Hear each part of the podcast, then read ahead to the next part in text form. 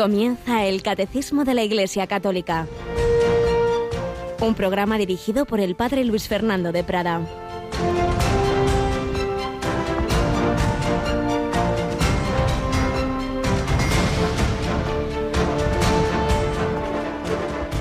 Como elegidos de Dios, santos y amados, revestidos de compasión entrañable, bondad, humildad, mansedumbre, paciencia, sobrellevaos mutuamente y perdonaos cuando alguno tenga quejas contra otro. El Señor os ha perdonado. Haced vosotros lo mismo. Y por encima de todo esto el amor, que es el vínculo de la unidad perfecta. Alabado sean Jesús, María y José. Muy buenos días en este jueves 9 de septiembre. Ayer celebramos la Natividad de María, pero ¿cuántos hijos, cuántos millones de hijos espirituales ha dado y da a luz María. Hoy entre ellos recordamos a San Pedro Claver, esclavo de los esclavos. Como tantas veces recuerdo, enseguida cualquier escándalo, cualquier cosa negativa de la Iglesia se multiplica, se cuenta por aquí por allá, parece que no ha habido más que cosas negativas. ¿Quién sabe la vida de San Pedro Claver?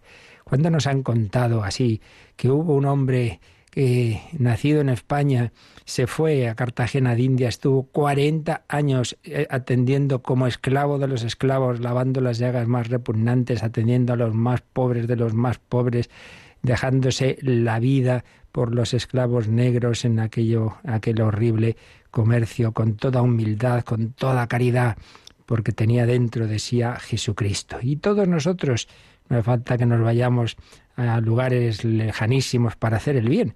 Nos ha dicho San Pablo en la primera lectura de la misa de hoy, estamos leyendo su carta a los colosenses, pues estas, estos rasgos de nuestra vida, cómo debemos en la convivencia revestirnos de compasión entrañable, como él la tenía, bondad, humildad, mansedumbre, paciencia.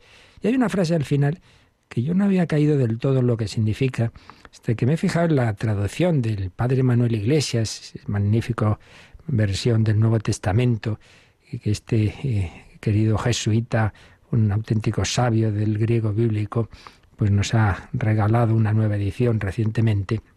Entonces, cuando dice aquí San Pablo lo de que por encima de todo el amor, que es el vínculo de la unidad perfecta, nos pone una cita, una cita del, del gran padre de la Iglesia, San Juan Crisóstomo, haciendo ver que decir que es el, ceñidor, el vínculo de la unidad eh, consumada y de todas las virtudes es más que decir la cima, es más que decir la cumbre. Y lo explica así San Juan Crisóstomo. Dice, las otras cosas no sirven, pues todas se deshacen si no van hechas con caridad, que mantiene a todas cohesionadas. Aunque uno haga obras con rectitud, todas se disuelven si no está presente la caridad. No dijo el apóstol que la caridad es la cumbre, sino algo más grande, es el nudo, que es más necesario, porque la cumbre es la intención de la perfección, pero el nudo, como la raíz, es la atadura que aglutina todo lo que constituye la perfección. Es decir, que uno puede hacer muchas obras muy buenas, hacer esto, hacer lo otro, sacrificios, no sé qué, no sé cuántos, pero si todo eso no está atado, no está movido por la caridad, pues ya lo dice San Pablo en otra carta a los Corintios, de nada me sirve mucho hacer, mucho hacer, incluso limosna, lo que sea, pero si no está movido, no está todo ello integrado por el amor, de poco nos sirve. Bueno, Mónica Martínez, buenos días, ¿qué te parece? No está mal el mensajito, ¿verdad? No, no, desde luego. Y además que en Radio María sí les contamos la vida de San Pedro Claver. A las siete y cuarto de la mañana más o menos, ahí está diariamente la historia del santo del día. Así es, muy importante, muy importante, porque nos han robado nuestra propia historia y entonces pasa eso, que tenemos infinidad de héroes que cualquier institución estaría siempre contando y nosotros nada, nos tenemos que tragar las, las, cosas malas que son los puntitos negros en medio de una hoja blanca llena de servicios y no nos sabemos nuestros santos, vaya, no puede ser. Pues en Radio María tenemos esos dos momentos del santo del día y luego varios programas de santos, ¿verdad? También, también. Años, Camino de Santidad, que tenemos con nuestros voluntarios de Castellón y que el Padre Manuel Horta, eh, Ciudadanos del Cielo, y bueno, hemos tenido muchos programas y bueno, otras ocasiones. Y a las seis de la mañana, por ejemplo, también. Uy, se me ha olvidado. Si es que hasta yo me he olvidado de nuestros programas. es que son muchas cosas, son muchas cosas. así andamos corriendo. Bueno, y para no aburrirnos nada, también el domingo que viene vamos a volar hacia Hungría. ¿Qué te parece? Mm, pues me parece maravilloso porque vamos a acompañar al Santo Padre en la celebración de la Eucaristía de, con motivo del 52 Congreso Eucarístico Internacional que se está celebrando allí en Hungría. Claro que sí, momento precioso, porque ¿de dónde les ha venido y viene a todos los santos el amor? Porque son humanamente mejores. No, no, todos somos pues más o menos parecidos. Pero cuando uno tiene a Cristo dentro, ya no soy yo quien vive, es Cristo quien vive en mí. Y la mejor manera de unirnos con Jesucristo es la Eucaristía, el regalo de los regalos, el amor de los amores. Dios con nosotros, que prolonga su presencia corporal y sustancialmente. Bueno, ese gran regalo que Santa Margarita María de Alacoque fue para ella el centro de su vida. Jesús vivo en la Eucaristía, latiendo de amor, con ese corazón palpitante. Bueno, pues precisamente el Señor le inspiró algo que los papas han aprobado y, y ultra recomendado y que en estos siglos ha dado un fruto inmenso.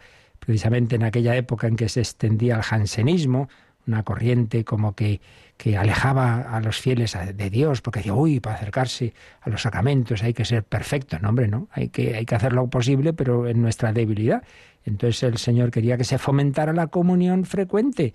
Y entonces eh, uno de los medios pastorales mejores que ha habido en la historia ha sido los primeros viernes de mes. Pues precisamente en estos retazos de la autobiografía de Santa Margarita que estamos contando, hoy nos van a hablar, hoy va a salir este tema de los primeros viernes de mes. Vamos a, a retomar esa autobiografía porque uno santo, una santa más que el Señor ha ido haciendo a lo largo de la historia.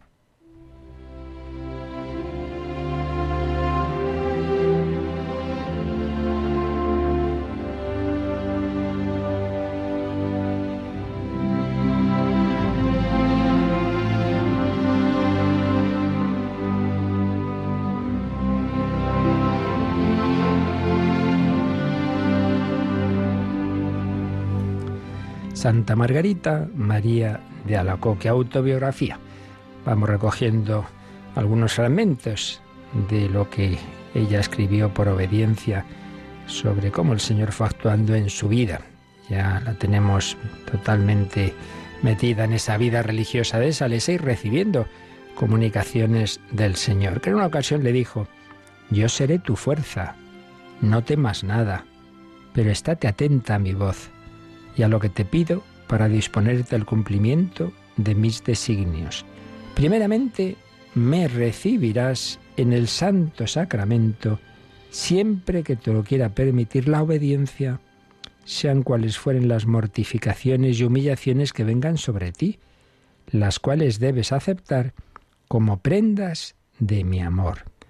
También comulgarás todos los primeros viernes de cada mes, y todas las noches, de jueves a viernes, te haré partícipe de la tristeza mortal que quise sentir en el huerto de los olivos. Esta tristeza te reducirá sin que tú lo puedas comprender una especie de agonía más dura de soportar que la muerte. Para acompañarme en la humilde oración que presenté entonces a mi Padre en medio de todas mis angustias, te levantarás entre las once y doce de la noche para postrarte conmigo durante una hora el rostro contra el suelo, tanto para calmar la cólera divina, pidiendo misericordia por los pecadores, como para dulcificar de algún modo la amargura que sentí con el abandono de mis apóstoles, que me obligó a reprocharles que no habían podido velar una hora conmigo, y durante esa hora harás lo que te enseñe. Pero escucha, hija mía, no creas ligeramente a todo espíritu y no te fíes, porque Satanás rabia por engañarte. Por eso no harás nada sin la aprobación de los que te guían, para que teniendo la autoridad de la obediencia, no pueda seducirte, pues Satanás no tiene poder alguno sobre los obedientes.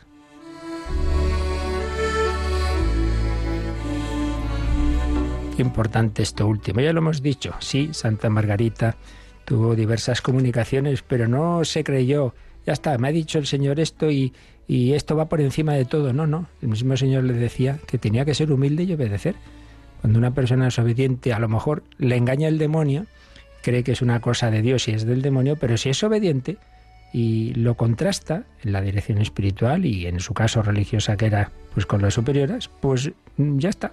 La persona obediente ya lo ha dicho Jesús, el demonio no la puede engañar. Ahora, el que dice aquí estoy yo, yo tengo hilo directo con el Señor, con la Virgen, ¿qué me dice a mí el obispo? Uy, madre. Pues ya se ve que eso no viene del Señor. Bueno, pues hemos visto que en estas palabras de ahí han surgido, surgieron dos prácticas que bien conocemos hoy día empezando por la segunda, la hora santa. El sentido, el origen de la hora santa, tal como siempre había habido adoración y adoración, claro, pero en cuanto a hora santa es acompañar a Jesús en aquella hora en que él le dijo a sus apóstoles, velad y orad conmigo, acompañadme, velad. Y en cambio se durmieron. Y el entonces cardenal Carol Wittigua, luego Juan Pablo II, cuando dio ejercicios espirituales a Pablo VI, un Papa Santo, San Juan Pablo II, dando ejercicios a otro Papa Santo, San Pablo VI, pues esos ejercicios recogidos en el librito Signo de Contradicción, decía que la Iglesia quiere recuperar esa hora que los apóstoles perdieron cuando se durmieron. Sí, a Jesús le dejaron solo, pues a lo largo de los siglos muchas almas han querido acompañar a Cristo, especialmente esa noche de jueves a viernes y para una manera especial cuando es primer viernes, pues con mayor motivo por lo que ahora diremos y por eso en Radio María tenemos esa hora santa también los jueves de 11 a 12 de la noche, víspera de primeros viernes de mes. Pero la otra cosa, hemos oído que le dice a Jesús, comulgarás todos los primeros viernes de mes. Y esto el Señor se, eh, se lo había comunicado en otra ocasión, que ella lo cuenta en una carta, en una carta a la Madre Somos, o como se diga, y ahí le dijo esto el Señor. Te prometo, en la excesiva misericordia de mi corazón, que su amor omnipotente concederá a todos los que comulguen nueve primeros viernes de mes seguidos la gracia de la penitencia final. No morirán en mi desgracia y sin haber recibido los sacramentos. Mi divino corazón será su asilo seguro en los últimos momentos. Es decir, es una promesa que hace el Señor de que aquel que haya tenido ese esfuerzo, de, seguir al estar cerca del Señor y concretamente de comulgar nueve primeros viernes de mes seguidos, ahora explicamos esto, no permitirá al Señor que en el caso de que estuvieran al final de su vida, se hubieran separado de Él, pues que no tengan una ayuda especial, una gracia especial, incluso que se acerque y les llegue un sacerdote y les pueda eh, atender, de manera que mueran en la gracia de Dios, que no se pierdan, que no se condenen, vaya. Y claro, esto hay que entenderlo. No quiere decir, eh, en primer lugar, por supuesto, que, bueno, pues uno dice, bueno, hago esto, hago esto, y luego me dedico a hacer el mal y ya al final me convertiré. Pues hombre, si uno ya lo hiciera con esa intención, evidentemente eso ya no valdría, porque aquí se presupone que se hace con el espíritu adecuado que es crecer en el amor del Señor, que luego puede ocurrir que uno se enfríe, bueno, pero si uno ya lo hace con esa intención, pues de luego ya no valdría.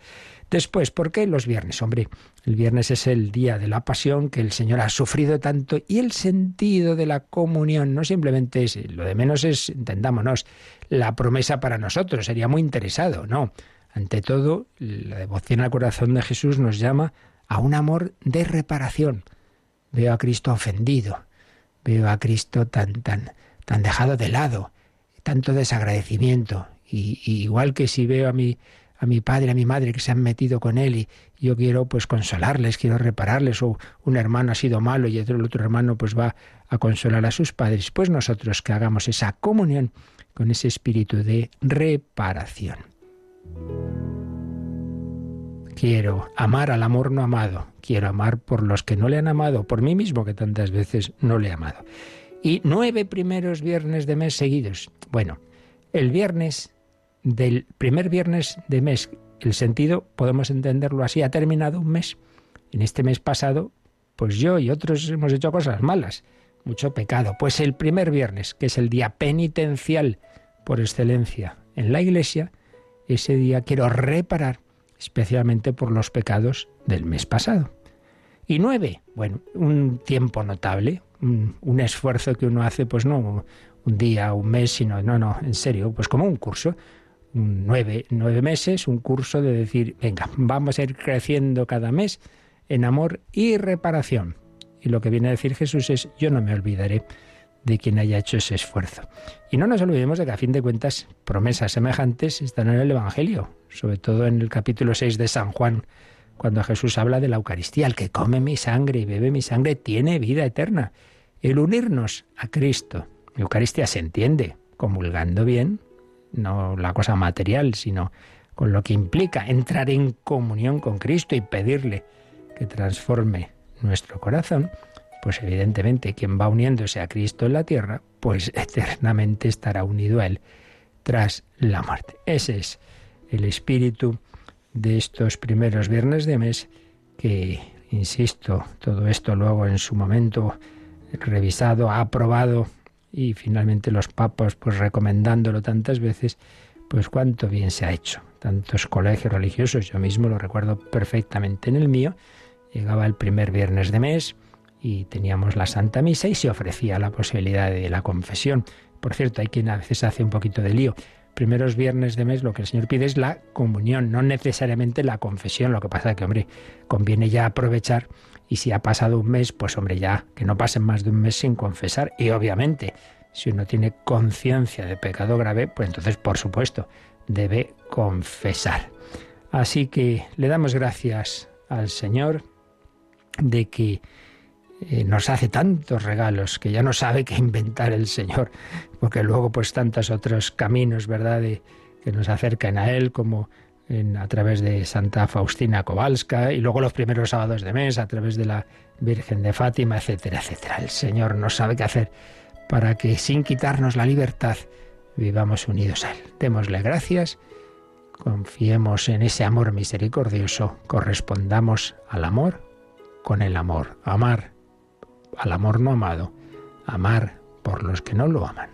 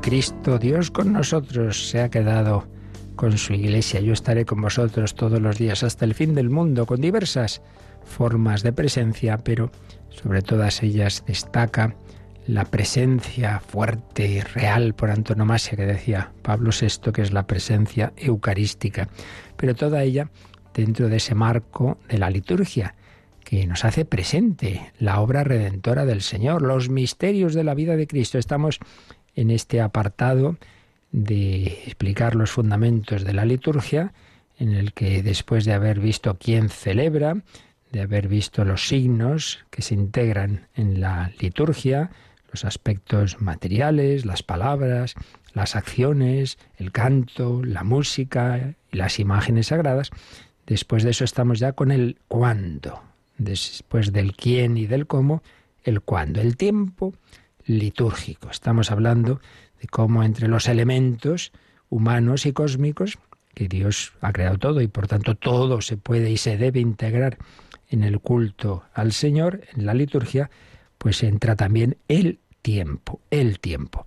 Habíamos visto un primer número, el 1163, que nos introducía a la importancia del tiempo en la liturgia y en el 1164, como esto viene de muy atrás, como el pueblo de Israel tenía pues diversas fiestas que conmemoraban las acciones maravillosas de Dios, normalmente empezando por la parte, digamos, natural de la creación, fiestas que tienen un, un primer sentido de agradecimiento a Dios por la creación, por las cosechas, por, los, los, elementos que nos da el Señor a través de la naturaleza. Pero después, sobre esa base natural, se vino la parte histórica, digamos, de agradecer a Dios que nos sacó de Egipto, que nos dio la ley, renovamos la alianza, etcétera, etcétera. Y todo eso, pues culmina en Cristo, que celebraba estas siestas, pero que las lleva a su plenitud, porque el cordero que los israelitas sacrificaban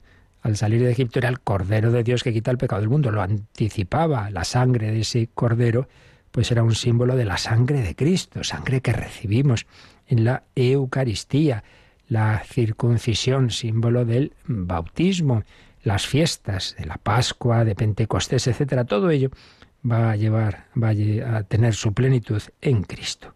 Y todo ello se nos aplica en el día a día, nos llega a ti y a mí, ahora, en el hoy, en el hoy, hoy, odi en latín, es una palabra clave en la liturgia. Pues de eso Mónica nos va a hablar el siguiente número que vamos a leer hoy, que es el 1165.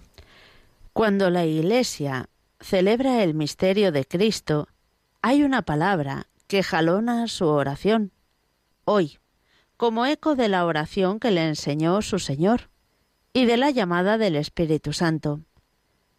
Este hoy, del Dios vivo, al que el hombre está llamado a entrar, es la hora de la Pascua de Jesús, que atraviesa y guía toda la historia.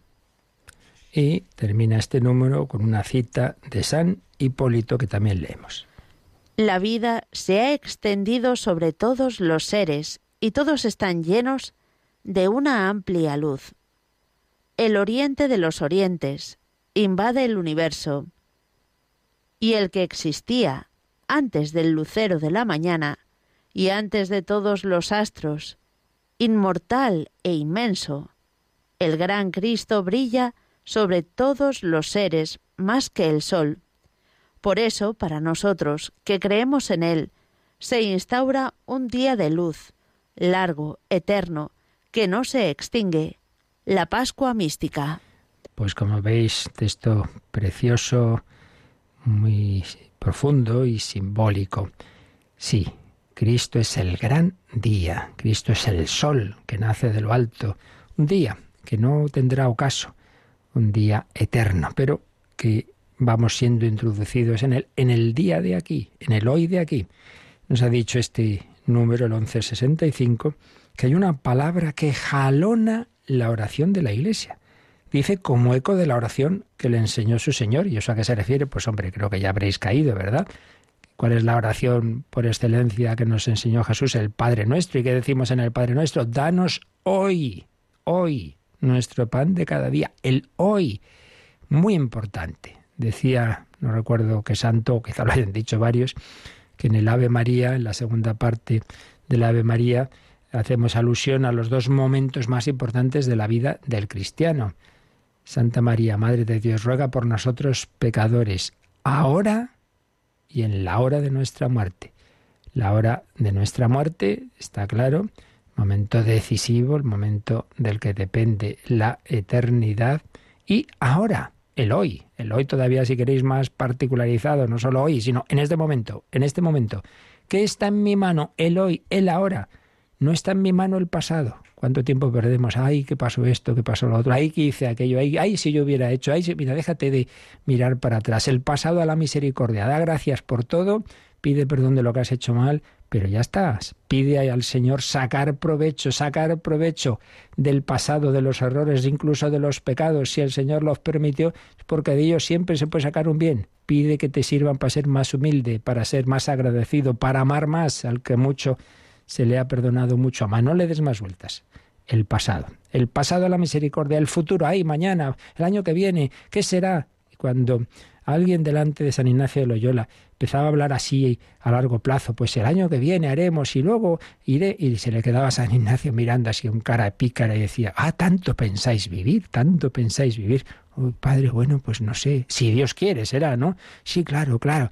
Bueno, bueno, el futuro a la providencia, déjalo en manos de Dios. No es quiere decir que no haya que, tener previsión y, programar, pero siempre decir, mira, mira, eh, bástele cada día su propia fama. A veces, por pensar en el pasado y en el futuro, no hacemos lo único que está en nuestra mano, que es el hoy.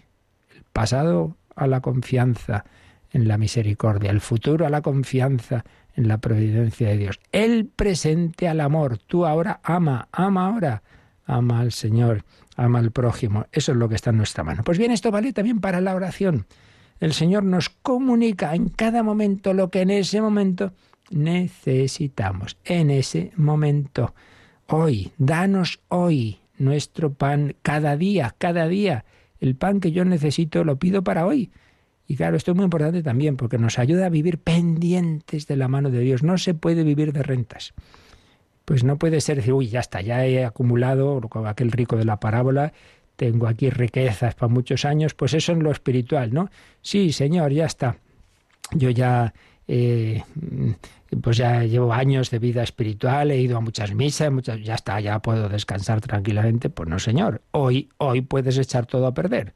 Hoy puedes hacer un pecado que te separe totalmente, que pierdas la fe, que no, no, no. Cada día necesito la gracia. Es como si uno dijera, oye, llevo respirando muchos años, hoy no respiro. Pues nada, santa muerte. Hombre, hay que respirar cada día, no se puede no respirar. Es como este es un poquito de tiempo de respirar, se acabó lo que se daba.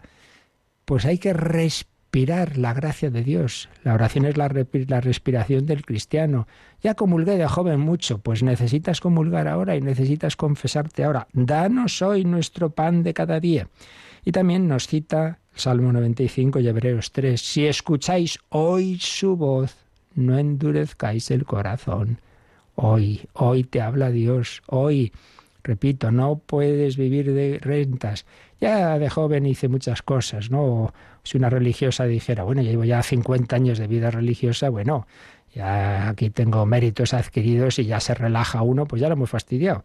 Hoy, danos hoy nuestro pan de cada día. La liturgia hace presente hoy lo que Cristo hizo hace siglos. Te da la gracia de aquellos misterios, te la da hoy, porque hoy la necesitas. Por eso acudamos siempre con espíritu humilde a, la provisión que necesito hoy, a la respiración, el aire que necesito hoy. Hoy te llama el Señor, hoy.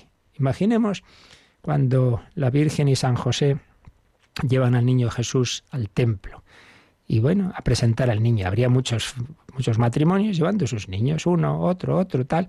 El sacerdote que estuviera, bueno, cogería uno, cogería otro, bueno, hay que pesadez, a ver si acaba esto y tal. Y como uno más, cogió al Hijo de Dios y ni se enteró, ni se enteró. Era el día más grande que nunca podía imaginar tener en sus manos al Mesías que llevaban siglos esperando que encima era Emmanuel Dios con nosotros. Y en cambio, Simeón sí se enteró. ¿Por qué? Porque todos los días él esperaba que se cumpliera lo que Dios le había dicho, que no moriría sin ver al Señor. Imaginemos que hubiera dicho Simeón, bueno, ya está bien, llevo no sé cuántos años yendo, haciendo, nada, no, no hay manera, ya para qué, para qué voy a ir, ya estoy viejito, hoy no voy al templo. Madre mía, pues hubiera quedado sin, sin ver a Jesús, sin, sin el cumplimiento de la promesa. No, no, Simeón esperaba, creía. Es que, padre, llevo años pidiendo esto y nada, llevo años rezando por mi hijo y no se convierte. No se perderá hijo de tantas lágrimas. Mónica, le dice San Ambrosio a Santa Mónica, a propósito de Agustín. No te canses, cada día, cada día la oración, cada día, es posible, la comunión, el alimento que el Señor quiere darnos en la liturgia, la meditación de la palabra de Dios. Y de una manera muy especial eso, en, la liturgia, que, que, es el modo por excelencia en que Dios nos comunica su gracia, hoy, hoy, hoy. Y todo ello nos va a ayudar a vivir en alabanza del Señor, en darle gracias por todo, en vivir alegres y contentos y ver en todo, en el sol, en la luna, en las estrellas, en un nuevo día, Señor, otro milagro. Sigo, sigo aquí, me has dado un día nuevo para hacer el bien, para amar, vivir con alegría, si nos alimentamos de esa gracia de Dios. Vamos a pedirlo así, por mediación de otro gran santo, San Francisco de Asís, que cantaba siempre al Señor que vivía de la liturgia, que vivía de la palabra de Dios, que vivía contemplando cómo en la naturaleza toda ella, pues son también mensajes que el Señor le daba cada día, hoy, hoy. Gracias Señor, alabamos tu gloria, tu misericordia. Tu paso,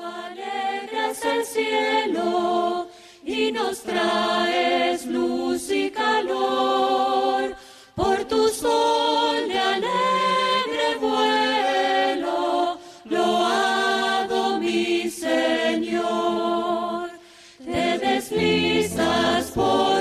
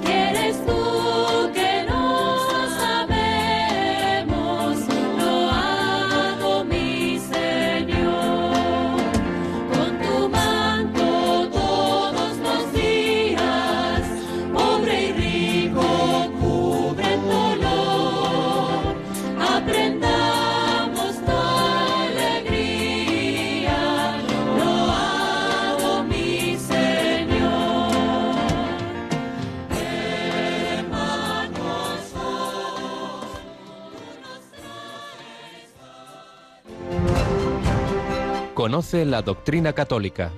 Escucha el catecismo de 8 a 9 de la mañana, de 7 a 8 en Canarias. Y los sábados a la misma hora profundizamos en los temas tratados en el programa En torno al catecismo.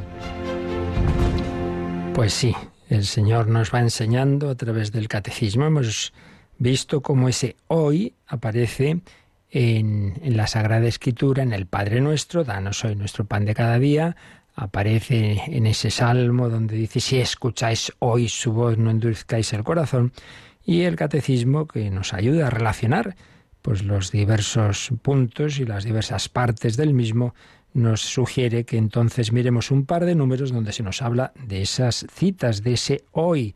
Vamos al 2659. El 2659 es un número que está dentro de la parte de la oración y que nos habla de cómo hay que eh, vivir la relación con Dios en el hoy. Es un apartadito, en ese número empieza un apartadito que se titula así, hoy, y leemos el primer número del mismo, el 2659. Aprendemos a orar en ciertos momentos escuchando la palabra del Señor y participando en su misterio pascual. Pero en todo tiempo, en los acontecimientos de cada día. Su espíritu se nos ofrece para que brote la oración. La enseñanza de Jesús sobre la oración a nuestro Padre está en la misma línea que la de la providencia. El tiempo está en las manos del Padre. Lo encontramos en el presente, ni ayer ni mañana, sino hoy. Ojalá oyeras hoy su voz, no endurezcáis vuestro corazón. pues nos insiste en lo que hemos dicho, pero hay un matiz aquí muy interesante que creo que vale la pena, aunque ya digo que esto ya se, se verá, ya se vio cuando el padre Miguel Morán explicó esta parte del catecismo, pero volveremos a ello antes o después en esta cuarta parte del catecismo, la oración. Y digo que al principio de este número hay algo muy importante, porque aquí el catecismo está hablando de cuáles son las fuentes de la oración. Es decir, yo al, al, rezar y al meditar, ¿qué puedo meditar? Y entonces dice, hombre, en primer lugar, lógicamente, la palabra de Dios, la liturgia, pues todo lo que alimenta las virtudes teologales, pero también los acontecimientos del día, el hoy, el hoy, claro. Y es que Dios nos habla a través de las circunstancias. Entonces, tú un día estás preocupado con no sé qué, no sé cuántos, y aunque intentas meditar la lectura, no, se te va la cabeza a esa preocupación. Bueno, pues a lo mejor tu oración hoy debe ser hablar con el Señor de eso. Señor, mira, pasa esto, lo otro, tú cómo lo ves, qué tengo que hacer. Dios nos habla, Dios nos habla los acontecimientos del día. Y hay una práctica todos conocemos y que, debemos hacer siempre, y por ejemplo en completas, que es el examen de conciencia. Y ahí muchas veces se nos queda, dice, yo cago en el examen de conciencia, sobre todo pues en aquellas tradiciones en que se le dedica un buen rato, 10, 15 minutos, ¿y qué hago yo aquí? Estar recordando los pecados que he hecho y pedir perdón, no solo los pecados, sino piensa en tu día y piensa a lo largo del día lo que Dios te ha enseñado no solo es recordar lo malo, sino Dios hoy me ha hablado a través de aquella persona que me encontré, de ese acontecimiento, pedir la luz de Dios para ver hoy qué me ha querido decir el Señor. Como Simeón que citábamos antes, hoy, hoy, hoy he conocido al Mesías, puedo morir tranquilo, Señor, eh, he visto a tu Salvador. Pues ¿dónde has visto hoy tú al Salvador en este día? ¿Dónde lo has visto? Por eso es importante esa oración en torno a los acontecimientos. El examen de conciencia no solo es no solo es arrepentirnos de los pecados. San Ignacio dice que pida, que es uno de los grandes promotores de la oración del examen de conciencia. El primer punto dice que del examen de conciencia debe ser dar gracias, dar gracias por lo que hoy Dios me ha dado, que ni te has enterado. Como quizá no se enteraron los novios de Caná que le debían el vino a, la intercesión de la Virgen. Pues muchas veces no nos enteramos de cómo Dios, el Señor, la Virgen actúan en nuestra vida. Por eso, pedir esa luz en los acontecimientos de cada día, Dios nos habla, Él hoy. Y luego, evidentemente, hemos recordado el Padre nuestro, danos hoy nuestro pan de cada día. Por eso el catecismo nos dice que también eso lo, lo explica en la parte cuarta, cuando hable, pues eso, del Padre nuestro. Y entonces ahí explica o, hace una palabrita, un comentario a la palabra hoy. Es el número 2836. Hoy es también una expresión de confianza. El Señor nos lo enseña. No hubiéramos podido inventarlo. Como se trata sobre todo de su palabra y del cuerpo de su Hijo, este hoy no es solamente el de nuestro tiempo mortal, es el hoy de Dios. Es el hoy de Dios. Y añade una cita, precisamente citábamos antes a San Ambrosio, el obispo que bautizó a San Agustín, a ver qué nos decía. Si recibes el pan cada día, cada día para ti es hoy. Si Jesucristo es para ti hoy, todos los días resucita para ti. ¿Cómo es eso? Tú eres mi hijo, yo te he engendrado hoy. Hoy, es decir, cuando Cristo resucita. Y es que el Señor, pues lo que hizo mm, es algo que tiene una, una permanencia, podemos decir así, eterna. Cristo resucitó y ha entrado en la eternidad. Él une el tiempo y la eternidad. Él es un hombre que ha entrado en el tiempo, que vive el día a día de las circunstancias ordinarias, pero por otro lado, resucitado, glorioso, lleva en sí, está en la eternidad, es ese misterio, ¿no? del tiempo y la eternidad. Por eso hay un número muy profundo, muy profundo que ya vimos cuando estábamos empezando a ver todo esto de la liturgia, pero que ahora viene bien recordarlo y también nos lo cita el catecismo. El 1085 nos va a ayudar a entender cómo el misterio pascual proyecta su luz sobre toda la historia y sobre toda nuestra vida con todos sus días. En la liturgia de la Iglesia, Cristo significa y realiza principalmente su misterio pascual. Durante su vida terrestre, Jesús anunciaba con su enseñanza y anticipaba con sus actos el misterio pascual. Cuando llegó su hora, vivió el único acontecimiento de la historia, que no pasa. Jesús muere, es sepultado, resucita de entre los muertos y se sienta a la derecha del Padre, una vez por todas. Es un acontecimiento real, sucedido en nuestra historia, pero absolutamente singular. Todos los demás acontecimientos suceden una vez y luego pasan, y son absorbidos por el pasado. El misterio pascual de Cristo, por el contrario, no puede permanecer solamente en el pasado, pues por su muerte destruyó a la muerte, y todo lo que Cristo es, y todo lo que hizo y padeció por los hombres, participa de la eternidad divina, y domina así todos los tiempos, y en ellos se mantiene permanentemente presente. El acontecimiento de la cruz y de la resurrección permanente permanece, perdón, y atrae todo hacia la vida. Muy importante esta última frase, el acontecimiento de la cruz y de la resurrección permanece y atrae todo hacia la vida.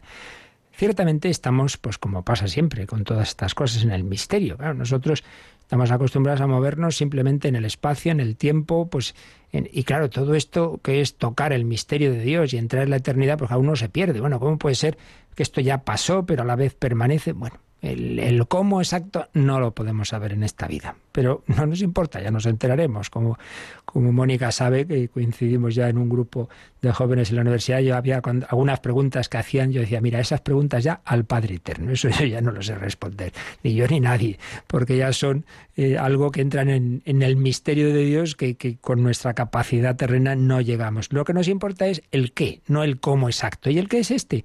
Que, que sepamos que por un lado el Hijo de Dios ha entrado en la historia, que la resurrección, la muerte, la resurrección, el nacimiento ocurrieron en un momento concreto pues según parece, el nacimiento hacia el año 6 o 7 antes de Cristo, aunque resulte esto raro, pero ya sabéis que es que el monje que hizo el cálculo pues se equivocó un poquito, pues en un determinado momento, bajo determinadas circunstancias históricas, con tal emperador, no sé qué, no sé cuántos, y su muerte, pues también en un determinado momento, probablemente el año 30 o algo así, de nuestra era, sí, ocurre ahí. Muy bien. Pero por otro lado, Cristo al resucitar, pues claro, está ya en, la eternidad, pero en la eternidad, pero con ese cuerpo humano que no deja, con esas llagas, y en nuestra historia, yo estaré con vosotros todos los días hasta el fin del mundo. Bueno, ocurrió, pero permanece. Ese misterio pascual no puede permanecer, dice este número, solo en el pasado. No, todo lo que Cristo es y, y todo lo que hizo y padeció participa de la eternidad divina, domina así todos los tiempos y en ellos se mantiene eternamente presente, perdón, permanentemente presente. Por eso, cuando tú vas a la liturgia y particularmente a la Santa Misa, pues estás participando ahora de algo que en su esencia ya ocurrió, o sea, históricamente, perdón, ocurrió, pero que su esencia, lo que es el amor de Cristo que se ofrece por cada hombre, eso se hace presente ahora, se te aplica ahora, a ti ahora sangre derramada por vosotros y por muchos. Tú eres uno de esos muchos por los que estás ahora en esa misa recibiendo los frutos del misterio pascual, de la sangre de Cristo. ¡Qué maravilla! Bueno, quedémonos con lo que nos importa para nuestra vida, sin muchas disquisiciones teológicas. Lo importante es esto. Cada día necesitas comer y respirar, por lo menos respirar seguro. Bueno, pues cada día necesitas respirar la gracia de Dios que, se, que es fruto del misterio pascual de Cristo, de su redención y que de manera superabundante y principal se nos comunica a través de la liturgia. Luego Dios en el día a día, como hemos dicho antes, en cualquier ocasión, en cualquier circunstancia, a través de cualquier mm, persona, etcétera, puede iluminarnos, sí, pero la fuente principal está ahí, está en la iglesia, está en la liturgia, está sobre todo en el sacramento de los sacramentos, está en la Eucaristía, en el misterio pascual celebrado en la Santa Misa. Es lo principal. Bueno, vamos a terminar recogiendo algunas de las ideas, como solemos hacer en todo este, todos estos temas, pues acudir a los que saben mucho más. En este caso, otro de los manuales de liturgia, el del padre eh, José Luis Gutiérrez, liturgia manual de iniciación, recogemos algunas de las ideas eh, que nos pueda ayudar en todo este tema del tiempo, el tiempo en la liturgia, y pone ahí a su vez varias citas del gran San Juan Pablo II, para el cual, esto yo lo recuerdo bien también, era muy importante esto del, del tiempo. Juan Pablo II le da mucha importancia a los aniversarios. Recordemos que él sintió, desde que fue elegido Papa, le dijo el cardenal Wyszynski, tú llevarás a la Iglesia al tercer milenio. Sintió que él tenía en la providencia ese, esa misión ¿no? de, de traspasar el, del segundo al tercer milenio y la gran importancia, recordaréis, que, que tuvo el, el, gran jubileo del año 2000. Entonces escribió una carta tercio milenio adveniente que hablaba mucho del tiempo y en ella decía, el tiempo tiene en la revelación divina una importancia fundamental. Dentro de su dimensión se crea el mundo, en su interior se desarrolla la historia de la salvación, que tiene su cima en la plenitud de los tiempos, de la encarnación, y su término en el retorno glorioso del Hijo de Dios al final de los tiempos. Y añade el padre José Luis Gutiérrez, todo tiempo es tiempo de Dios. Los ritmos cósmicos, la historia humana, hunden sus raíces en el misterio de la creación. Hecho de la nada por Dios, el tiempo no es eterno, sino finito. Ha tenido un principio, tendrá un fin. Por eso la temporalidad se define a sí misma como caducidad.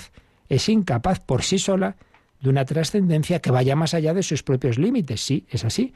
El tiempo empieza cuando Dios ha creado un, una, una, una, una, materia que tiene un antes y un después. En Dios no hay antes y después. Pero en ese tiempo entra el verbo, en el verbo eterno.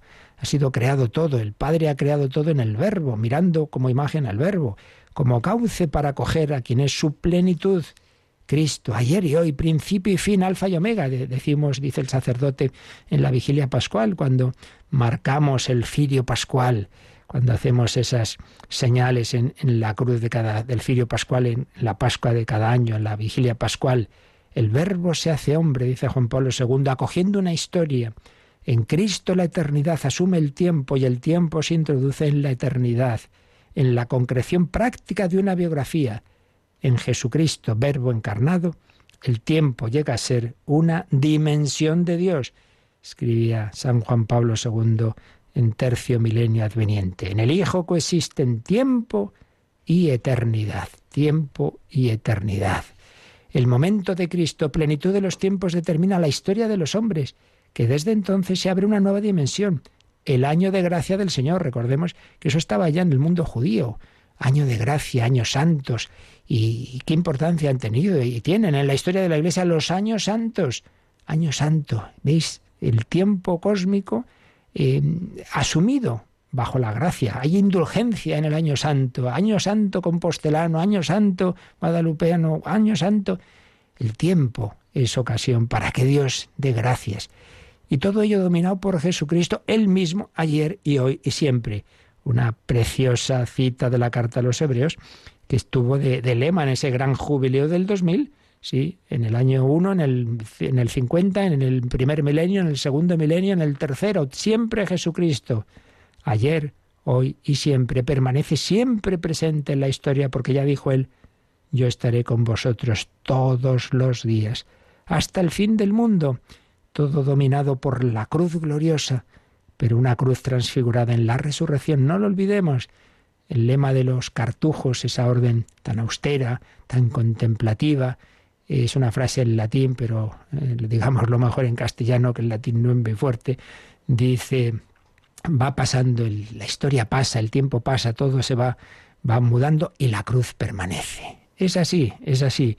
El Señor que ha muerto por cada uno y que ha resucitado atraviesa el tiempo y se nos comunica en el día a día esa gracia, eso que Él les dio a los apóstoles cuando se les aparecía resucitado, pues ahora nos lo quiere dar a nosotros cuando se nos comunica a través de la liturgia. El hecho histórico de la salvación en Cristo es único e irrepetible, pero afecta a toda la historia y permanece en la memoria de Dios y por tanto también en el memorial litúrgico, que como tantas veces hemos recordado, no es mero recuerdo subjetivo. Nosotros nos acordamos que Jesús hizo esto, no. Dios se acuerda quiere decir que Dios te da ahora la gracia que Él quería que te llegara a ti ahora, cuando Él moría por ti, cuando Él actuaba por ti, cuando Él resucitó por ti. Gran teólogo y monje liturgista Odo Kassel también nos decía que en cuanto símbolo primordial del acontecer histórico, el año, el año, que decíamos antes, es asumido de una manera muy especial por la liturgia como signo mediación para la presencia del misterio de Cristo. El año santo es la reproducción del año de la salvación en Cristo, el año de gracia del Señor. Bueno, pues ya veremos próximos días que dentro del tiempo en la liturgia es fundamental el año litúrgico. En un año celebramos a lo largo de un año todos los grandes misterios de la salvación, desde la encarnación y nacimiento de Cristo preparado en el Adviento, su vida oculta, su vida pública, hasta la pasión, muerte, resurrección y envío del Espíritu Santo, que da su fruto en los santos, especialmente en la Santísima Virgen María, Inmaculada, asunta a los cielos en cuerpo y alma, etcétera, etcétera. Lo iremos viendo en próximos días. La salvación de Dios que se ha realizado en el tiempo, ahora también en nuestro tiempo, en nuestro día, en el día a día, en el ahora y en la hora de nuestra muerte, se nos comunica. Pues así pedimos al Señor que en todas las circunstancias de la naturaleza, en que Dios está presente, que actúa, pero especialmente de la liturgia donde quiere comunicarnos su gracia, la recibamos, la acojamos. Así lo pedimos y si alguno se da prisa en enviar alguna consulta, todavía nos daría tiempo si la tenéis ahora.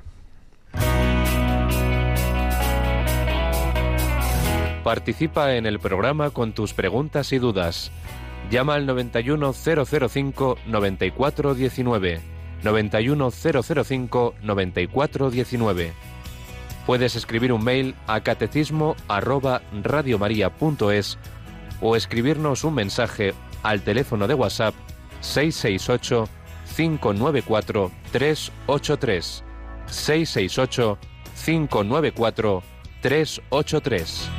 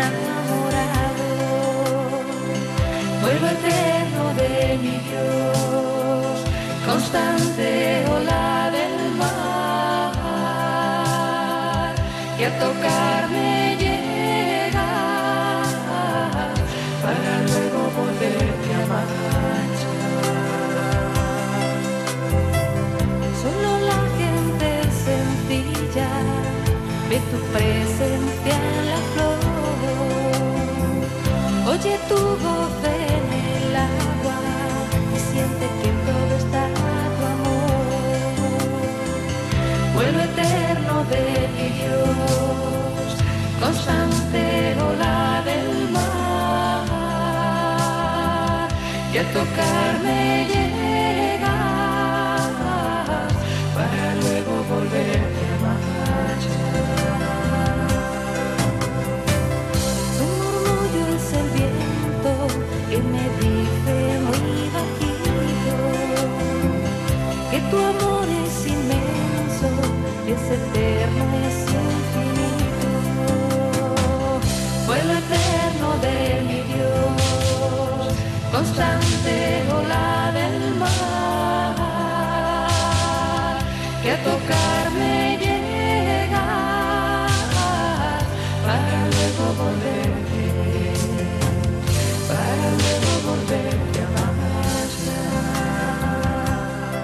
Eterno de mi Dios. Dios actúa en el día a día. Bueno, vamos a aprovechar para recordar que ayer, que ayer eh, anunciábamos una nueva recopilación de esas que tanto bien hacen y tanto ayudan para cada uno, para regalar a una comunidad religiosa, a un sacerdote, a un laico, a cualquier persona.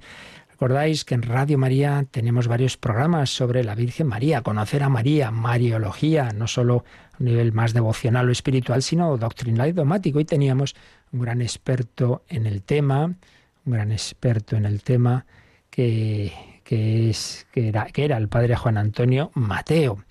Eh, el programa Ahí tienes a tu madre tuvo un ictus este verano, como no era mayor pensábamos que lo iba a poder superar, pero no fue así.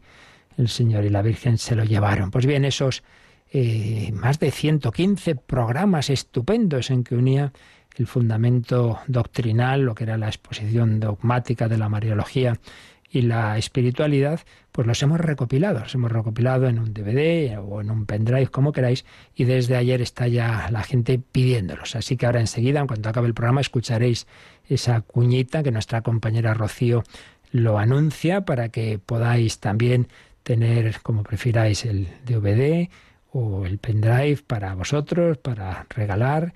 Y bueno, ya sabéis, es una forma también de colaborar con, con Radio María con un donativo. Aquí no se vende nada, pero os pedimos un donativo que, que cubra los costes de esos elementos y, y, que nos ayude a seguir adelante. Pero ante todo, lo importante es eso, difundir, difundir el amor a María, que nos lleva siempre a Jesucristo. Pues agradecemos a Mónica su compañía y pedimos ahora al Señor su bendición. La bendición de Dios Todopoderoso.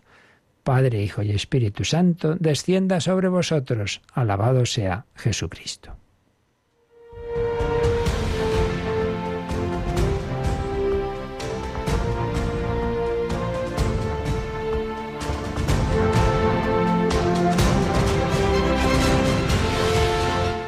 Han escuchado en Radio María el Catecismo de la Iglesia Católica, un programa dirigido por el Padre Luis Fernando de Prada.